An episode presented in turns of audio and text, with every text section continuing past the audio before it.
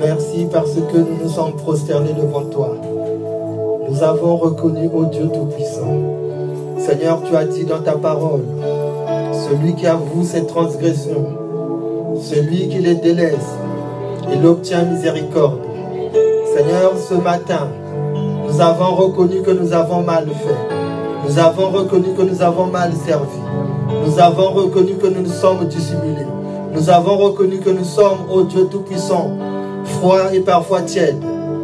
Seigneur, tu nous as pardonné. Et ton sang, ô Dieu Tout-Puissant, qui a coulé à la croix. Seigneur, ton sang parle plus fort que le sang d'Abel. C'est le sang de Jésus. C'est le sang de Fils de Dieu. Seigneur, c'est pour moi que tu es venu mourir. C'est pour ma soeur que tu es venu mourir. Afin que la vie puisse jaillir en nous, Père.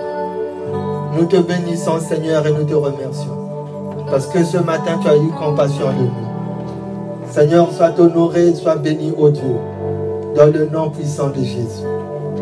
Amen. Amen. Amen.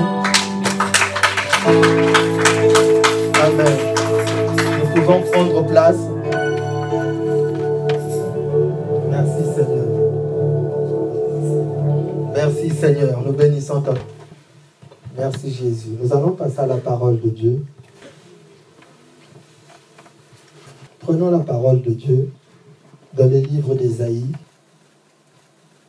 Ésaïe chapitre 1er, verset 11 à 16. Un texte que nous avons déjà lu. Le Seigneur veut que nous puissions rester sur ce texte. Ésaïe chapitre 1er, verset 11 à 16. Nous lisons la parole de Dieu. Amen. Qu'ai-je à faire de la multitude de vos sacrifices, dit l'Éternel? Je suis rassasié des holocaustes des béliers et de la graisse des veaux. Je ne prends point plaisir au sang des taureaux et des brebis et des boucs. Quand vous venez vous présenter devant moi, qui vous demande de souiller mes parvis Cessez d'apporter des vaines offrandes. J'ai en horreur l'encens, les nouvelles lunes, les sabbats et les assemblées. Je ne puis voir le crime s'associer aux solennités. Mon âme est vos nouvelles lunes et vos fêtes. Elles me sont à charge. Je suis las de les supporter. Quand vous étendez vos mains, je détourne de vous mes yeux. Quand vous multipliez les prières, je n'écoute pas. Vos mains sont pleines de sang. Lavez-vous, purifiez-vous. ôtez de devant de mes yeux la méchanceté de vos actions. Cessez de faire le mal. Amen. Amen. Nous prenons un deuxième texte dans le livre des psaumes. Psaume 46, verset 9 à 10. Psaume 46, verset 9 à 10. Je lis la parole de Dieu. C'est lui qui a fait cesser les combats jusqu'au bout de la terre. Il a brisé l'arc. Il a rompu la lance. Il a consumé par le feu les chars de guerre. Arrêtez et sachez que je suis Dieu. Je domine sur les nations. Je domine sur la terre. Amen. Amen. Amen. Bien-aimés, nous allons continuer dans le temps qui nous reste. Le message que nous avons déjà partagé il y a 15 jours, le titre du message de ce matin, Arrêtez et sachez que je suis Dieu. Nous continuons ce message parce que le Seigneur a voulu que nous puissions rester là-dessus. Amen. Bien-aimés, nous devons comprendre que le Seigneur veut que nos prières soient exaucées. Il veut que toutes tes prières, 100% de nos prières soient exaucées. Mais quand nous regardons nos vies, nous voyons qu'il y a des prières qui ne sont pas exaucées. Et quand nous voyons nos vies, il y a des choses qui ne fonctionnent pas. Et le Seigneur veut que chacun de nous puisse s'arrêter. Et c'est ce que nous avons fait ce matin. Que nous puissions nous arrêter et dire, Seigneur, nous reconnaissons que nous avons mal fait. Mais le fait de reconnaître qu'on a mal fait, il faut qu'il y ait des actions qui viennent conforter ce que nous avons dit au Seigneur. Si nous nous arrêtons et que le Seigneur demande que nous puissions nous arrêter et que nous puissions continuer encore à faire les mêmes choses, cela ne fonctionnera pas sur nos vies. Parce que quand le Seigneur parle, ce qu'il veut, c'est un Dieu de grâce, c'est un Dieu d'amour. Il veut que nous puissions corriger ce que nous avons mal fait pour que nous puissions rentrer dans la bénédiction qu'il a prévue. Parce qu'il a dit dans sa parole qu'il a prévu des choses pour nous, pour que nous puissions en jouir. C'est ce qu'il veut, le Seigneur. Et il veut que ta prière, toutes tes prières, soient une bénédiction pour toi-même et pour les gens qui t'entourent. Le Seigneur ne veut pas que les prières puissent rester comme figées, comme lettres mortes. Le Seigneur veut répondre. Le Seigneur veut nous bénir abondamment. Mais il dit, il y a des choses que je vois que vous devez corriger. Il y a une façon de faire que vous devez changer. Il y a beaucoup de choses que vous devez abandonner. Et vous devez intégrer une autre manière de faire. Et c'est ce que le Seigneur, ce matin, continue à dire à travers la Sainte Seine, le moment de la Sainte Seine que nous avons pris ce, ce, matin. Amen. Bien-aimé de Dieu. Le Seigneur peut permettre que nous puissions commencer quelque chose de petit. Il peut permettre que nous puissions commencer à travailler dans un domaine et nous avons un salaire qui est petit et qui ne suffit pas. Cela peut arriver. Mais le Seigneur veut, quand on a un salaire qui est petit, quel que soit ce qu'on a, qu'on puisse apporter dans la maison de Dieu ce qui lui est dû. Qu'on puisse donner sa dîme. Qu'on puisse donner des offrandes. Qu'on puisse apporter des offrandes sacrificielles pour que le Seigneur puisse étendre sa main sur ce salaire qui est petit, parce que ce que le Seigneur fait, il le commence petit, mais il ne veut pas qu'il reste petit. Tout ce que le Seigneur commence, il commence petit, mais il veut que ces choses grandissent. Amen. Donc ça peut arriver pour un travail. Mais la clé, c'est apporter à la maison du trésor pour que le Seigneur puisse étendre sa main et multiplier. Parce que notre Dieu, c'est un Dieu qui n'additionne pas, c'est un Dieu qui multiplie. Amen. C'est un Dieu qui multiplie. Avec deux poissons et cinq pains, le Seigneur a multiplié. Amen. Et les, gens qui étaient là, ils ont mangé et il a eu de reste. Donc le Seigneur, c'est un Dieu qui multiplie. Mais il veut que tu puisses apporter, apporter ta dîme, apporter ton offrande pour qu'il étende sa main et que la multiplication se fasse dans ta vie. Amen. Amen. Bien aimé, une église peut aussi commencer petite. Quand une église commence, elle commence petite, avec peut-être une seule famille, qui est la famille du pasteur visionnaire de l'œuvre, comme le trône de la grâce. Mais plusieurs familles de la terre, envoyées par le Seigneur, venant de divers horizons, doivent venir contribuer à bâtir l'œuvre à laquelle le Seigneur les a appelés. Amen. Nous nous sommes en ce lieu. Nous ne voyons pas d'autres personnes que le Seigneur a appelées. Mais bien aimé, nous devons comprendre qu'il y a d'autres personnes qui doivent venir pour venir faire le travail que nous, nous ne pouvions pas faire. Et ces gens sont prêts. Et ils attendent que nous, nous puissions nous positionner comme ouvrir la porte pour que ces gens viennent compléter ce que nous avons déjà commencé. Amen. Bien aimé, tout le monde est utile. Tout le monde est utile. Il y a des hommes de la première heure, il y a des hommes de la deuxième heure, il y a des hommes de la troisième heure et il y a des, gens, il y a des hommes de la dernière heure. Chaque personne est envoyée par le Seigneur à un temps opportun pour venir faire quelque chose de spécifique. Bien aimé. Alors, si nous nous tardons à faire certaines choses, nous sommes en train de retarder aussi ces personnes dont le Seigneur a déjà positionné pour qu'eux, ils viennent faire quelque chose de spécifique au trône de la grâce. Amen. Alors, donc, nous devons hâter le pas. Nous devons travailler activement. Nous devons aller de l'avant pour que le Seigneur puisse permettre que nous puissions voir ce qu'il a prévu pour le trône de la grâce. Bien aimé, prier pour prier n'apporte absolument rien du tout. Quand nous prions, nous devons comprendre que ce que nous demandons au Seigneur, le Seigneur est prêt. Prêt à pouvoir nous l'accorder. Parce qu'il dit dans sa parole, dans le livre de Jean, chapitre 14, versets 13 à 14. Nous lisons la parole de Dieu. Et tout ce que vous demandez à mon nom, je le ferai, afin que le Père soit glorifié dans le Fils. Si vous me demandez quelque chose en mon nom, je le ferai. Amen. Amen. Et donc la volonté du Seigneur, c'est que toutes nos prières, 100% de nos prières soient exaucées.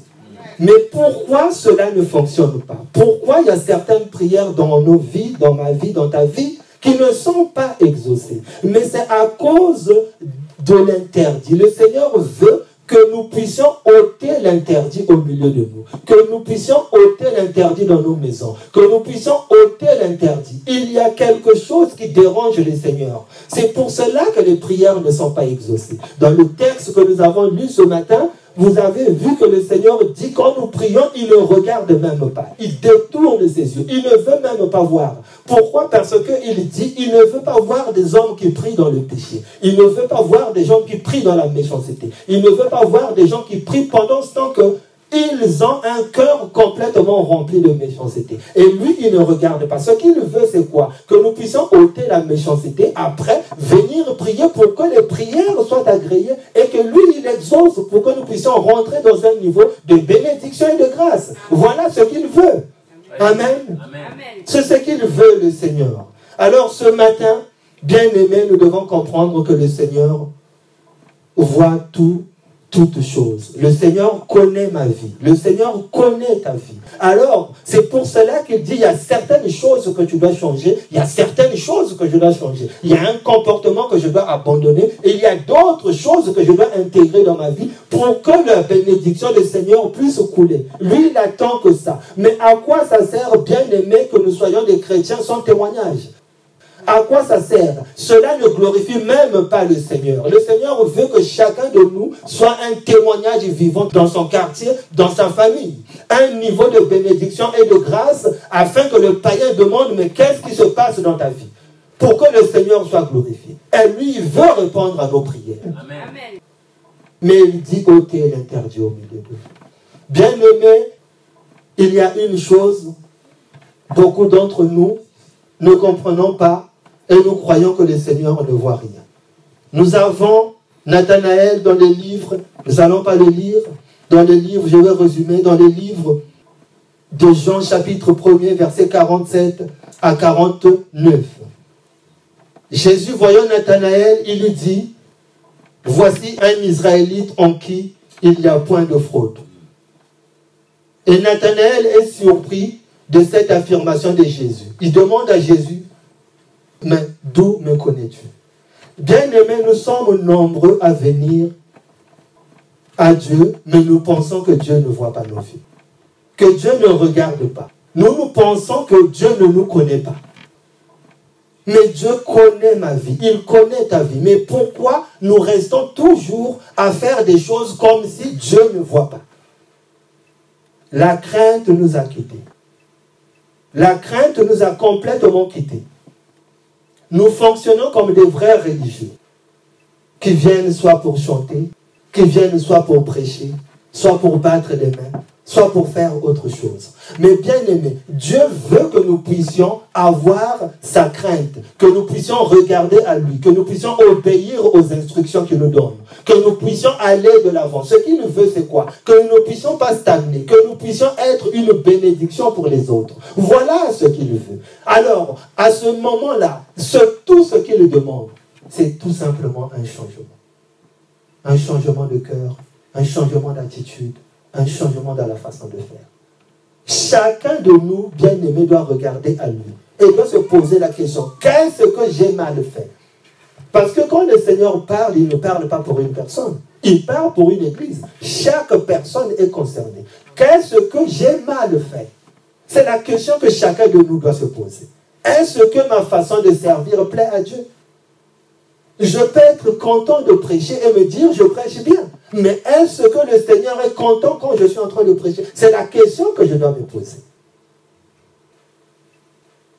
Bien-aimés, nous devons faire attention. Et le roi David, lui, à son temps, avait bien compris que le Seigneur était partout, que le Seigneur est omniprésent. Dans le livre des psaumes, psaume 139, verset 1er au verset 4, je vais résumer.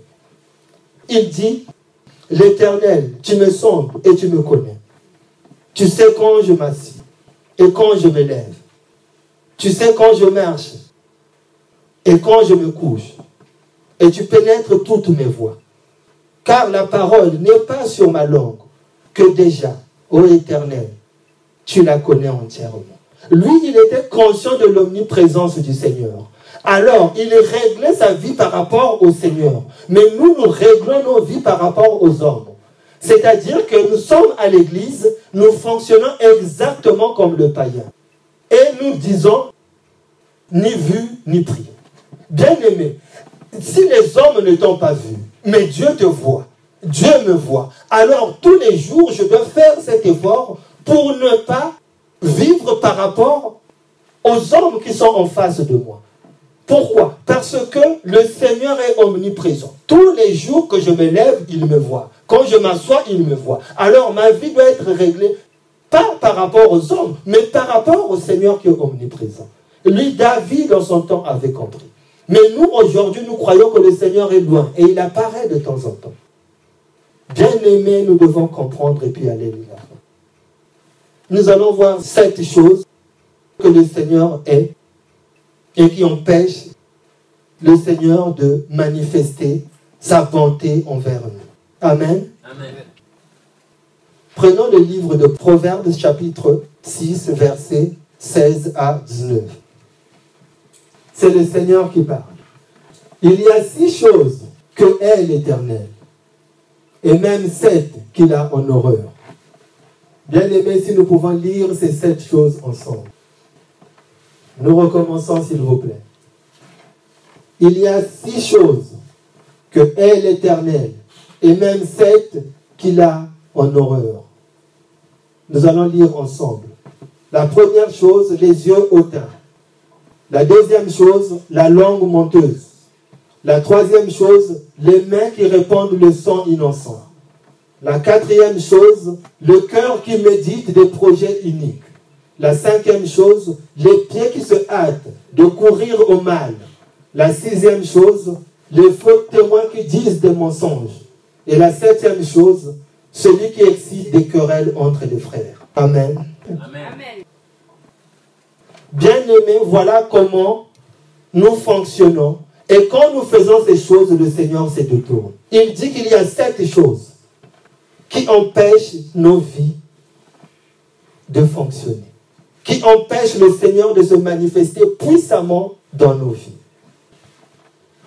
Par la grâce de Dieu, nous allons voir les sept choses. Amen. Amen.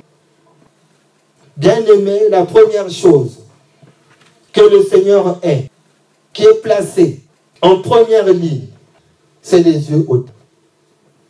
C'est quoi bien aimer les yeux hauts C'est tout simplement l'orgueil. Peuple de Dieu. L'orgueil dans la liste des seigneurs à la première place. Le premier rang.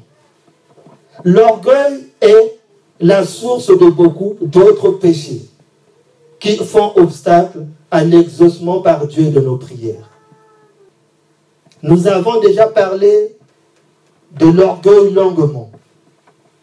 Nous pouvons aller lire le livre de 2 Chroniques, chapitre 26, versets 15 à 20. Et nous voyons comment le roi Osias, qui était béni par Dieu, a tout perdu. Et à la fin de sa vie, il a été frappé par le Seigneur. À cause de quoi? De l'orgueil. Bien-aimés, si nous voyons, aujourd'hui nous parlons de Lucifer qui est devenu le diable. Amen. Il a été chassé du ciel à cause de l'orgueil.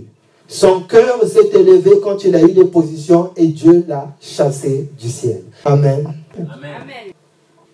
L'orgueil bien-aimé pour un enfant de Dieu, c'est quelque chose à bannir.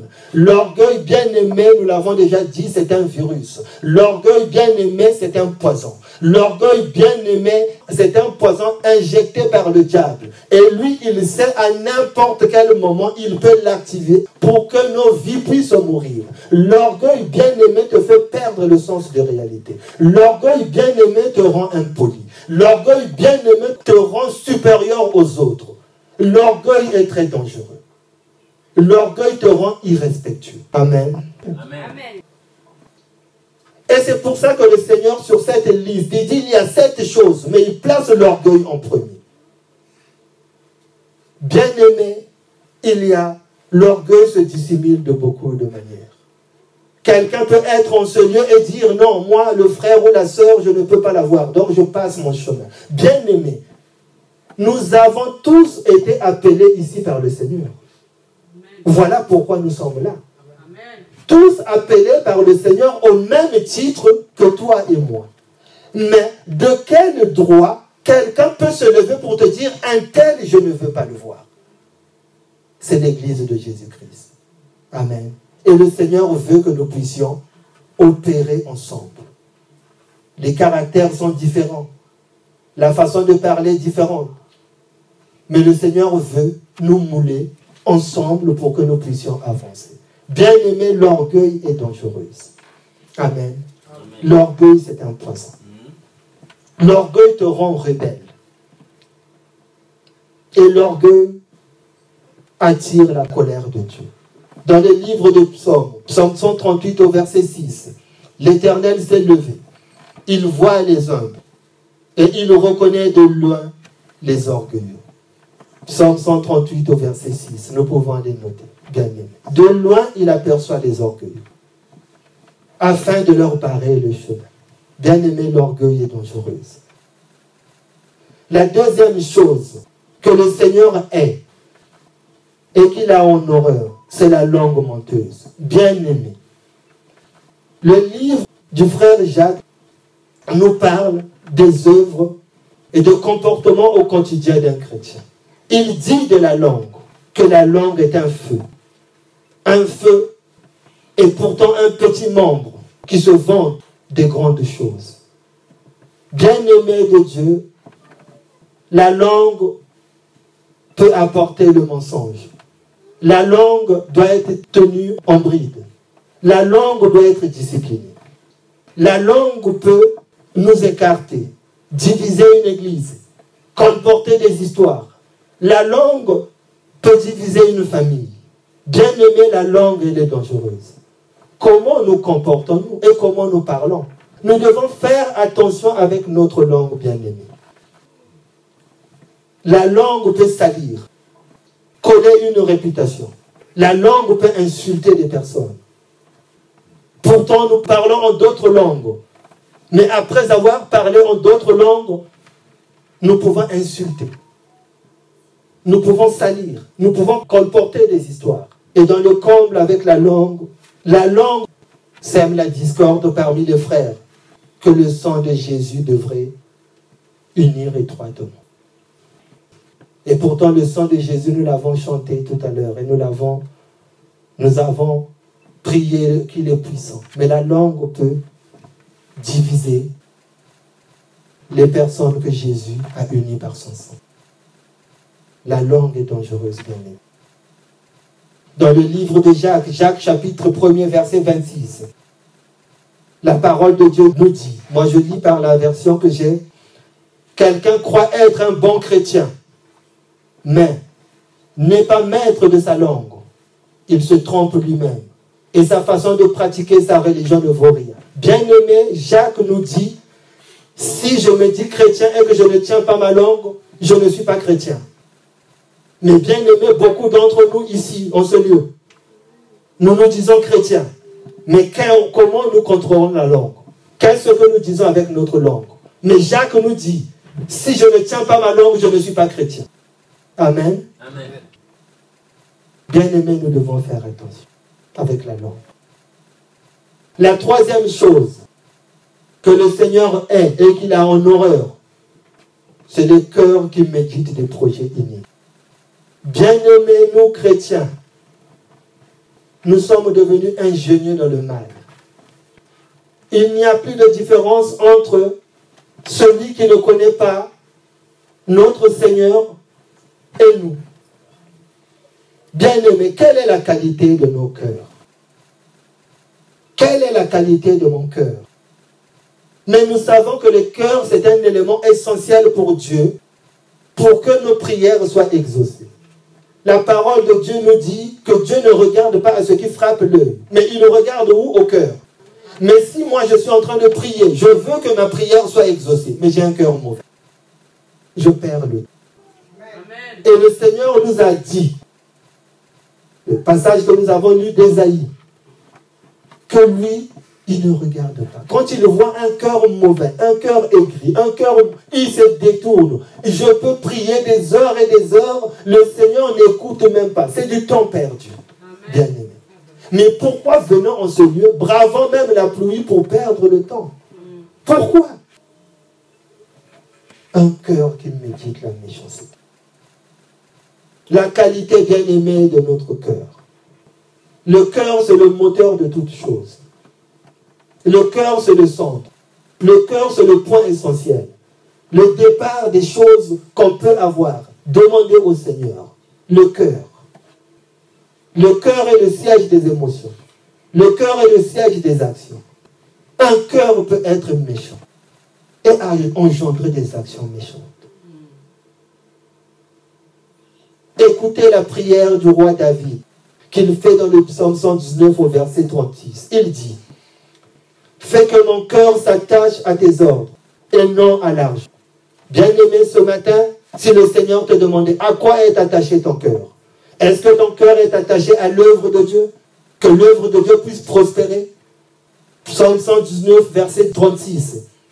Le roi David dit que mon cœur ne soit pas attaché à autre chose qu'à ta parole, surtout pas à l'argent.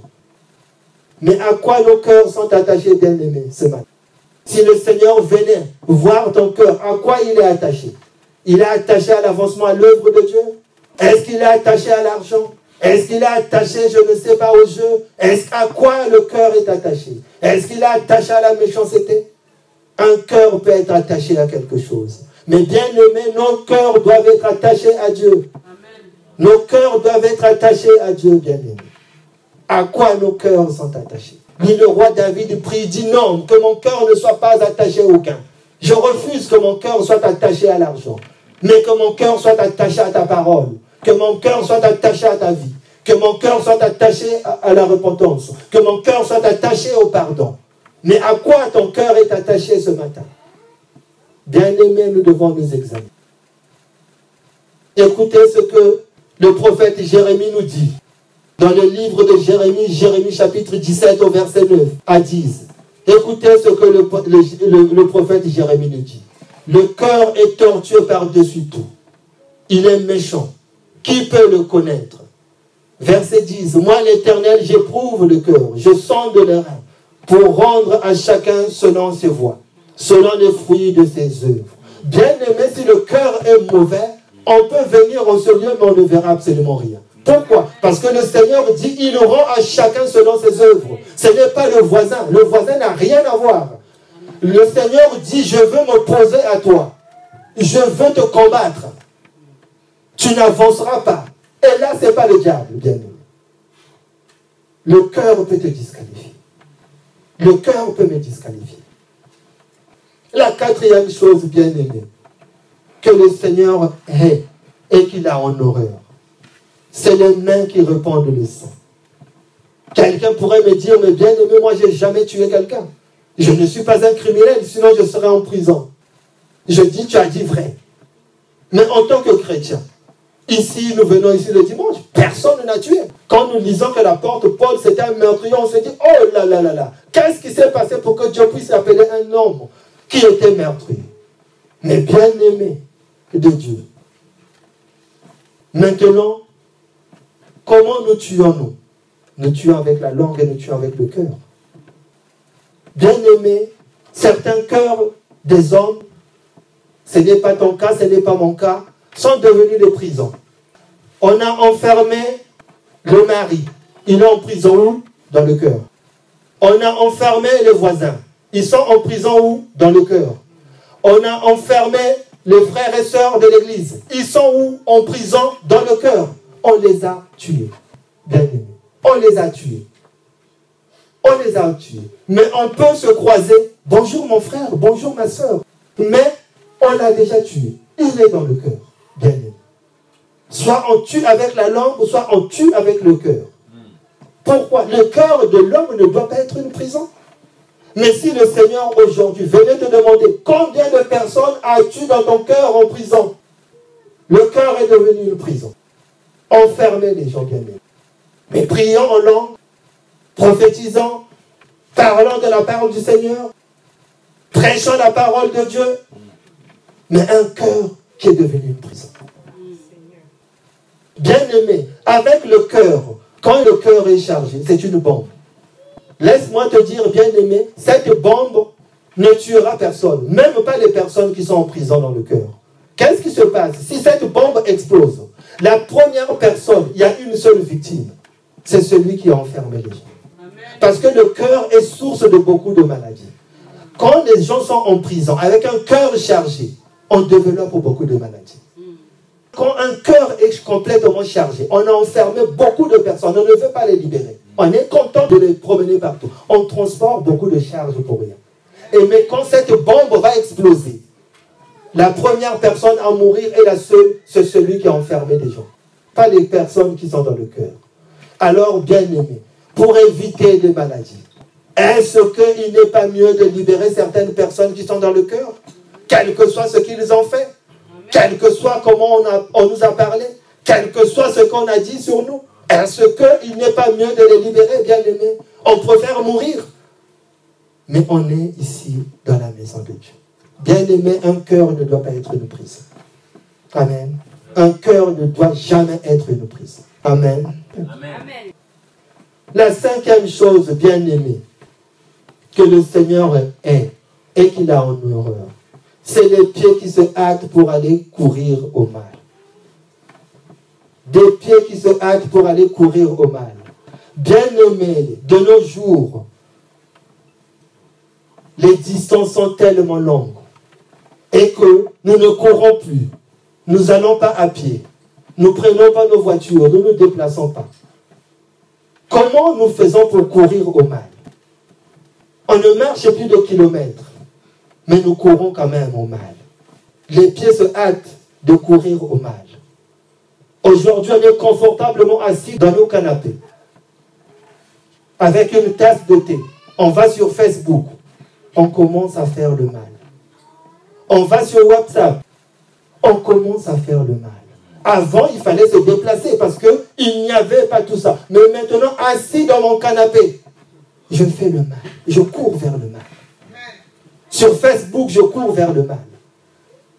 Les jeunes, ils vont pouvoir m'aider. Sur quoi on court encore vers le mal? Instagram, on court vers le mal. Sur quoi encore? Sur Twitter, on court vers le mal. On calomnie les gens, on critique les gens, on tue les gens. Sur WhatsApp, c'est gratuit. On est branché en Wi-Fi. On peut parler du matin jusqu'au soir. Mais bien aimé, c'est le mal. C'est le mal. Aujourd'hui, on ne court plus. On est à la maison. On prend tout son temps. On est en train de courir vers le mal. Au lieu de faire autre chose. Bien-aimés, nous devons arrêter de courir au mal. Amen. Nous devons arrêter de courir au mal. Et si nous voyons par rapport au mal, qu'est-ce que le livre de Proverbes nous dit? Proverbe 16, verset 27 à 28. Proverbe 16, verset 27 à 28. L'homme pervers prépare le malheur. Et il y a sur ses lèvres comme un feu ardent. L'homme pervers excite des querelles. Et le rapporteur divise les amis. L'homme violent séduit son prochain. Et il, il le fait marcher dans une voie qui n'est pas bonne. Amen. Amen. Bien-aimé. Le mal. Amen. Amen. Nous devons fuir le mal. Nous, en tant qu'enfants de Dieu, nous ne devons pas critiquer. Nous ne devons pas appeler les autres pour comporter des histoires. Nous ne devons pas le faire, bien-aimé. Nous allons sur Facebook. Je ne critique pas Facebook parce que c'est un bon outil. Bien aimé. On peut pouvoir évangéliser. Instagram, on peut évangéliser. On peut, on peut appeler nos amis qui sont de loin, nos parents qui sont de loin, sur WhatsApp. Ce n'est pas ces outils qui sont en cause, mais c'est ce que nous en faisons. Aujourd'hui, la voiture, nous avons tous pris des, moyens de déplacement pour venir ici. Mais à l'heure que je suis en train de parler, il y a quelqu'un peut-être qui a roulé très vite, qui a écrasé quelqu'un. Est-ce que la voiture, elle est mauvaise? Pas du tout. C'est l'utilisation qu'on en fait. Donc, je ne suis pas contre les réseaux sociaux. Mais aujourd'hui, on peut s'asseoir dans son canapé et commencer à être dans les réseaux sociaux pour critiquer, pour calomnier. Bien aimé. On court vers le mal. Est-ce qu'on ne peut pas faire autre chose avec ça? Bien aimé, nous devons voir ce que nous faisons. Amen. Nous devons aller de l'avant. Nous devons aller de l'avant. La sixième chose, bien aimé, que le Seigneur a en horreur, la sixième chose, c'est le faux témoin qui dit des mensonges. Ces choses, on pourrait parler que ce sont les païens qui le font. La sixième chose, le Seigneur dit, c'est les faux témoins qui disent des mensonges. Bien-aimés de Dieu, c'est malheureux encore aujourd'hui de trouver des frères et sœurs se levant pour des motifs que je ne pourrais même pas qualifier, accusés sans preuve. Or que la parole de Dieu est catégorique. Une vérité est établie sur la base de deux ou trois tenants, selon le livre de Jean, chapitre 8, verset 17. Mais bien aimé, si le frère ou la sœur a fait quelque chose, mais pourquoi ne pas prendre deux témoins? Bien aimé, nous, enfants de Dieu, nous devons fonctionner d'une façon. Les standards pour un enfant de Dieu, c'est la parole de Dieu. Qu'est-ce que dit la parole de Dieu quand il y a un problème qui se pose? Qu'est-ce que la parole de Dieu dit? Ça, ce sont les standards. Dans nos foyers, quand il y a un problème qui se pose, quelle est la réponse à donner? Les standards, la norme, c'est la parole de Dieu. Est-ce qu'on est obligé d'exposer, de rajouter? Et c'est être un faux témoin. Le livre de Timothée, Timothée chapitre, Paul nous confirme, écrit, le livre de 1 Timothée chapitre 5 à 19 nous dit, ne reçoit point d'accusation contre un ancien, si ce n'est que sur la déposition de deux ou trois témoins. Toujours la parole de Dieu nous donne un cadre. S'il y a quelque chose, mais c'est deux ou deux, trois témoins, et le problème est résolu. Mais pourquoi nous nous calomnions? Nous calomnions. Pourquoi? À quoi ça nous sert, bien aimé? Et nous venons, après avoir calomnié, on prend un temps de jeûne. Bien aimé, c'est une grève de la faim. C'est une grève de la faim. Amen. C'est vraiment une grève de la faim. Ça ne sert à rien. Mieux veut manger. Nous accusons. Dans l'église de Jésus-Christ, on trouve des gens qui montent. Bien. Mais si les hommes ou les femmes qui sont au milieu nous ont cru et acceptent ce que nous disons. Mais le Seigneur sait que c'est un mensonge. Amen.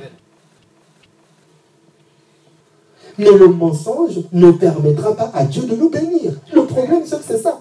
Ce que d'un côté nous prions, nous voulons des choses, d'un côté nous annulons ce que nous faisons. Amen.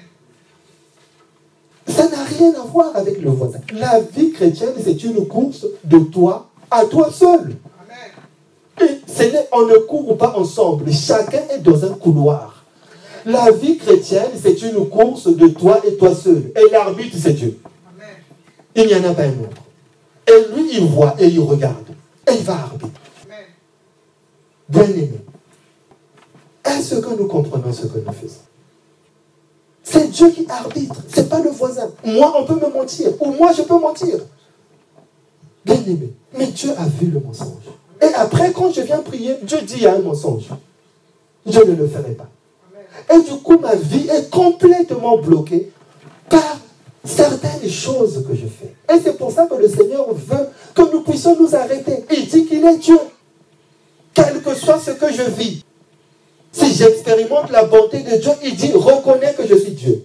Si je suis dans la tromperie, il dit reconnais que je suis Dieu. J'ai mes yeux partout et je te vois. Et il me voit bien aimé. Et la septième chose que le Seigneur est et qu'il a en horreur, c'est celui qui excite des querelles entre les frères. Bien aimé, les sept choses que nous avons vues, bien aimé, quand nous regardons, si nous avons pris note, c'est des problèmes de comportement. Il n'y a pas un grand quelque chose. C'est-à-dire que nous nous sommes habitués avec des petits péchés. Mais bien aimé, pour Dieu, il n'y a pas de petits péchés. S'il dit qu'il a ces choses en horreur, ce que pour Dieu, c'est très grave. Nous, bien aimés, nous avons maintenant un baromètre. Nous. Le baromètre, ce n'est plus Dieu. Le baromètre, nous, nous avons établi un baromètre que le Dieu devrait me bénir à cause de ce que je fais. Mais Dieu, si aujourd'hui je veux la bénédiction de Dieu, il faut que je puisse aligner ma vie à son baromètre. Comment le Seigneur me voit? La question, c'est celle-là. Comment il me voit? Mais nous, nous avons mis notre baromètre. Moi, je trouve que Seigneur, tu devrais me bénir. Tu devrais agir. Pourquoi tu n'agis pas?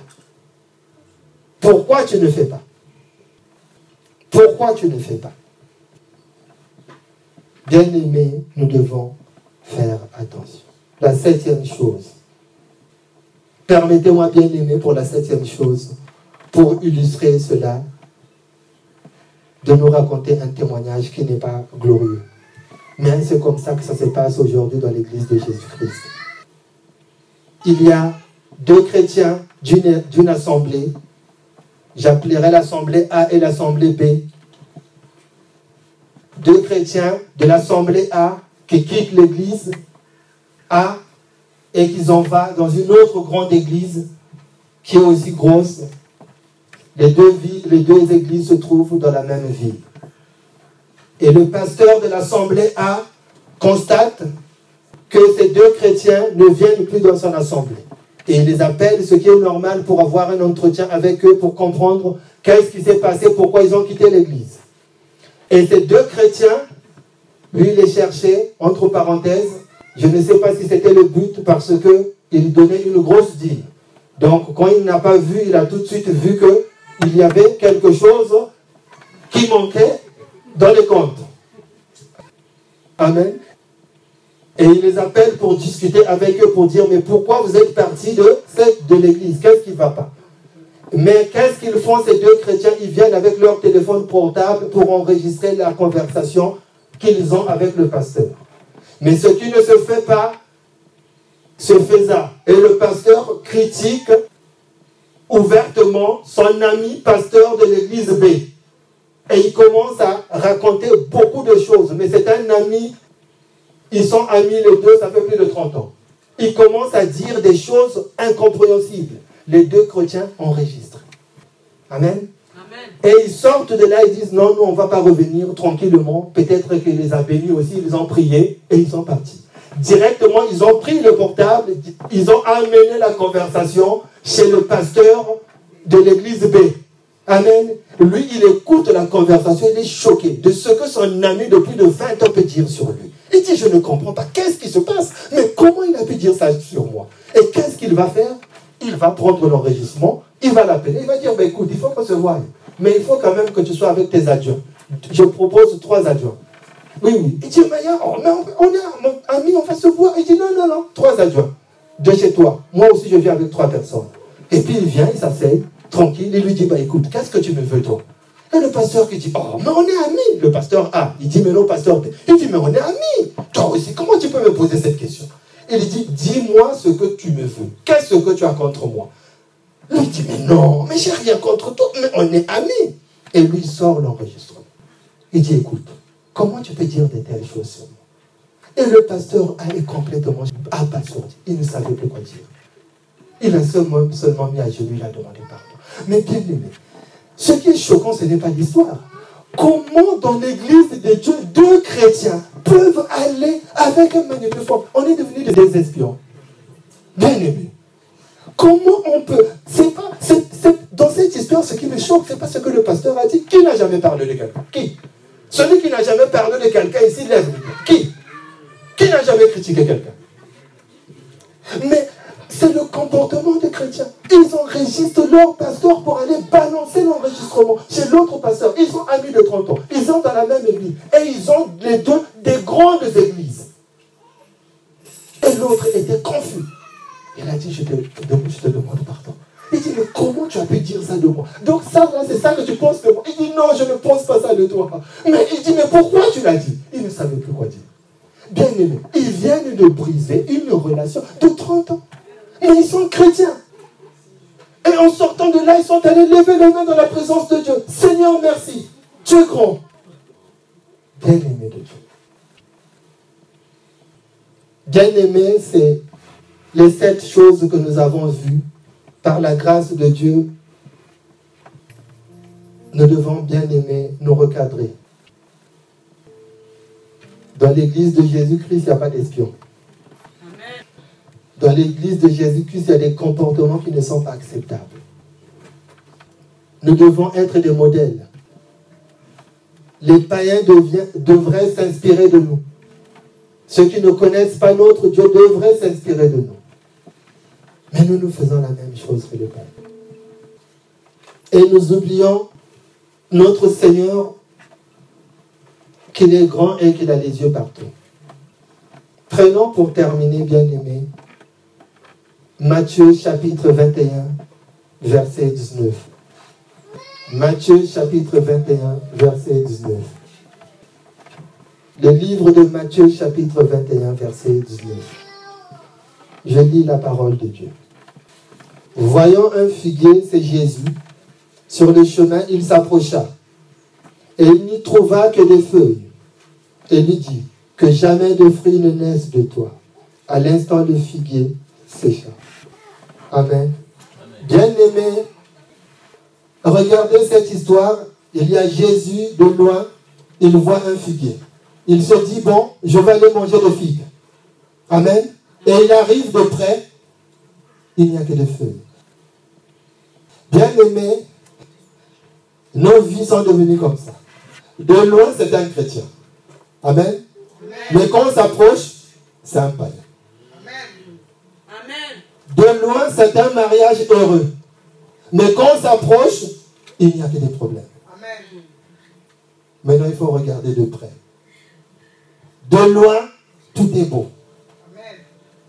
Un couple heureux. Ils servent le Seigneur. Mais de près, il n'y a rien. Que tromperie. Jésus regarde de loin, il voit un figuier. Il se dit, je vais manger des fruits. Parce que c'est un figuier. Mais un figuier qui donne que des feuilles. Un chrétien sans fruits. Mais il est quand même chrétien. Un prédicateur sans fruits. Mais il est quand même prédicateur. Un chantre sans fruits. Mais il est quand même chanteur. Tous les dimanches, il veut chanter. C'est un chantre sans fruits. Un docteur sans fruits. De loin, c'est un docteur. Je ne parle pas du docteur. Amen. Amen. Mais de près, c'est un païen. Tromperie. Un père modèle, de loin. De près, un tyran. Une femme excellente. Tout le monde voudrait l'épouser à l'église. À la maison, je ne dirai pas.